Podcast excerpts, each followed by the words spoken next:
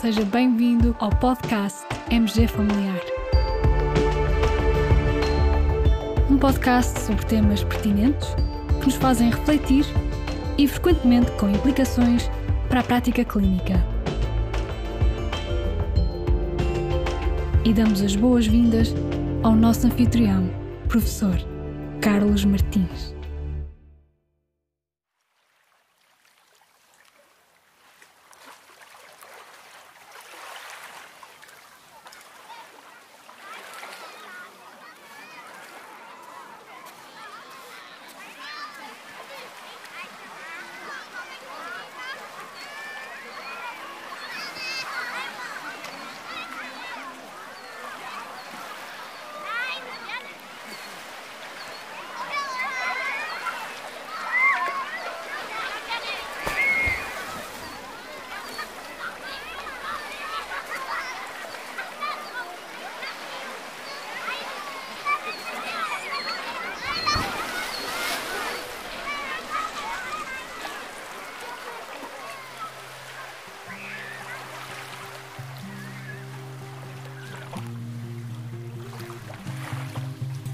Naquele dia, a doutora Rita estava mesmo bem. Sentia-se leve, feliz, depois de meses e meses de trabalho intenso. Tinha sido um ano muito difícil, muitas consultas, muitas adaptações devido à pandemia, mas finalmente estava de férias. E ela, que até nem é muito de tomar banho na praia, mas naquele dia a temperatura da água estava tão boa que bem que lhe estava a fazer estar ali dentro de água. E à volta dela andavam adultos, crianças. Naquele dia o mar parecia uma piscina, calmo e a água límpida, transparente. A doutora Rita reparou num casal que brincavam um com o outro tirando água. Um pouco mais à frente, alguém dá um mergulho e logo a seguir umas boas braçadas, levando-a a pensar: hum, quem me dera saber nadar assim. Ao lado surge um grupo de três crianças que atiram uma bola entre si, uma delas com um boné azul todo molhado. E, do outro lado, duas crianças brincam, cada uma com a sua boia grande. Uma dessas crianças entra e sai da boia e consegue ter uma energia incrível. Agora até deixou a boia e faz movimentos verticais para baixo e para cima. A doutora Rita sorri e pensa: é incrível, como ela consegue ir ao fundo e ganhar um impulso tão enérgico para vir acima. Era uma menina com uma fita amarela no seu cabelo, levemente alourado pelo sol. À medida que a menina saltava da água, o cabelo foi passando para a frente do rosto. A doutora Rita sorriu e aproveitou para nadar um bocadinho. E andou ali à volta, saboreou o ondular leve do seu corpo, levado pelas pequenas ondas. Mesmo bom dá uma volta e volta a ver o casal que agora já trocam beijinhos em vez de atirarem água. Vê outros jovens a jogar à bola, o rapaz do boné azul e a menina da fita amarela que agora parece estar a fazer mergulho com a cabeça debaixo de água. Deve estar à procura de conchas ou a ver se vê peixinhos.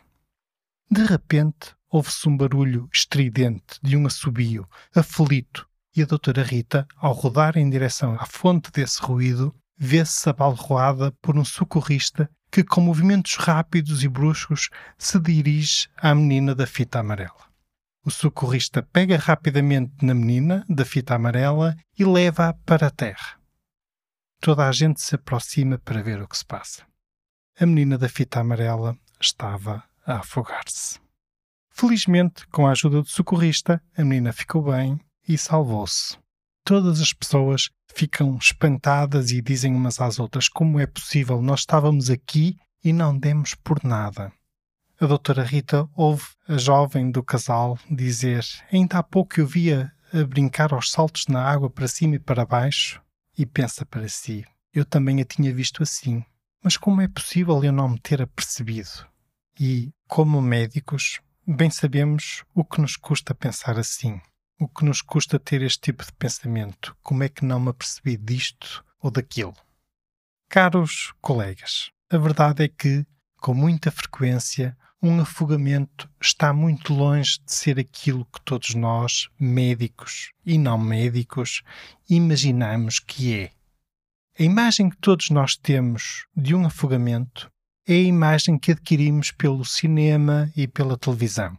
Achamos que uma pessoa a afogar-se irá certamente gritar, pedir socorro, bracejar e até acenar a pedir ajuda. Só que, muitas vezes, um afogamento não é nada disso. Durante um afogamento, as pessoas estão quase sempre fisiologicamente incapazes de gritar por socorro. A pessoa não consegue respirar e, sem respirar, não consegue falar. No processo, a boca da pessoa que está aflita e a afogar-se alternadamente afunda e reaparece acima da superfície da água. A boca não permanece acima da superfície da água o tempo suficiente para que expirem, inspire e grite por socorro. Por outro lado, a pessoa que está a afogar-se não consegue acenar de forma a pedir ajuda. A natureza, instintivamente, como que força a pessoa, em processo de afogamento, a estender os braços lateralmente e a pressionar a superfície da água. Pressionar a superfície da água permite que a vítima possa alavancar o seu corpo para que possa trazer a boca até à superfície da água para respirar. Este processo pode parecer que a pessoa está a brincar aos saltos na água, tal como a menina da fita amarela estava a fazer. Pode parecer que a pessoa vai ao fundo e, tocando com os pés no fundo, ganha força para vir acima na vertical. No fundo, há toda uma resposta instintiva ao afogamento do corpo humano que faz com que a pessoa não consiga controlar voluntariamente os movimentos dos seus braços. Fisiologicamente, não é possível uma vítima de afogamento que está a lutar na superfície da água parar de se afogar para realizar movimentos voluntários, como acenar por socorro ou ir em direção a alguém ou estender a mão para se agarrar a alguma coisa. Até pelo contrário, por vezes, a pessoa até está perto de uma corda ou de uma boia, embate nela várias vezes, mas a resposta instintiva impede-a de conseguir agarrar-se. Do início ao fim da resposta instintiva de afogamento, o corpo da pessoa mantém uma posição vertical na água.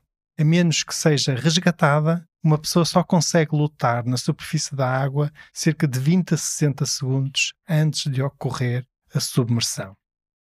Há ainda outros sinais que nos poderão ajudar a identificar uma vítima em processo de afogamento.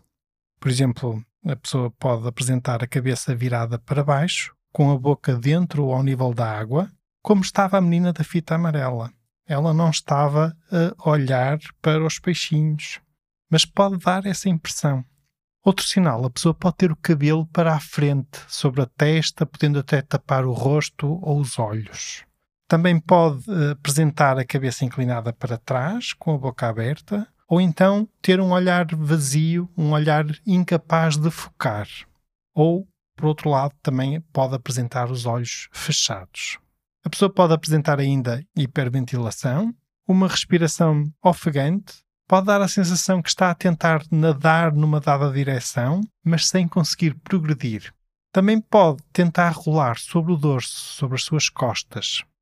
Na verdade, grande parte dos afogamentos, seja no mar, seja nas praias fluviais ou em piscinas, ocorrem com pessoas à beira. Pessoas essas que não se apercebem que ali ao lado alguém está a ser vítima de um afogamento. A verdade é que a menina da fita amarela estava a afogar-se há largos minutos e ninguém se tinha apercebido. Caros colegas, este é um tema muito importante nesta altura do ano. Como médicos, parece-me fundamental conhecer estes sinais mas também vale a pena fazermos educação para a saúde sobre este tema. Para facilitar essa tarefa, deixo, juntamente com este episódio do podcast, um PDF com as informações essenciais e alguns vídeos de câmaras de vigilância de piscinas em que se visualiza no mundo real exemplos de afogamentos que tiveram um desfecho positivo, mas em que dá para perceber melhor os sinais que aqui mencionei. Estejam à vontade para divulgar estes conteúdos e este episódio junto dos vossos colegas e amigos, sobretudo aqueles que tiverem crianças pequenas e até junto dos vossos pacientes. Estamos quase a terminar este episódio. Quero também chamar-vos a atenção para os agueiros. Os agueiros são correntes de água na praia que fluem em sentido inverso ao sentido das ondas, puxando as pessoas em direção ao mar. Nas praias, devemos evitar tomar banho e nadar nos agueiros. Como reconhecer um agueiro? Normalmente são zonas da praia em que não existem ondas, o que pode ser enganador e até atrair banhistas precisamente por esse motivo, por parecer que é uma zona mais calma, de águas mais calmas. Partilhamos também um vídeo publicado recentemente pela Associação de Surf de Aveiro. É um vídeo muito bom que ajuda a perceber como identificar um agoeiro. Meus caros, este foi mais um episódio especial de verão do nosso podcast. No próximo episódio falaremos sobre como lidar com a picada do peixe-aranha ou lesões de contacto com alforrecas ou a caravela portuguesa. E, como é hábito, deixo-vos uma sugestão musical. Estamos a ouvir The de Avicii, uma canção de boa onda para estes dias de verão e que nos transmite uma mensagem positiva. Fala-nos dos conselhos que um pai dá ao filho sobre como ultrapassar os medos que cada um tem dentro de si e, no fundo, de forma a viver uma vida mais plena. One day you'll leave this world behind, so live a life you will remember. Fiquem bem, continuem bem, até ao próximo episódio.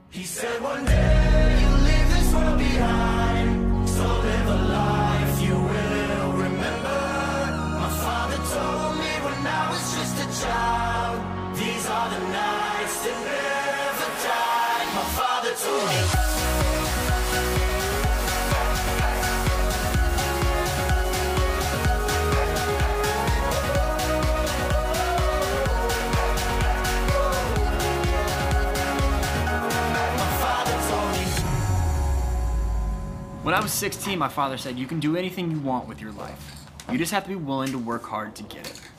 That's when I decided when I die, I want to be remembered for the life I lived, not the money I made.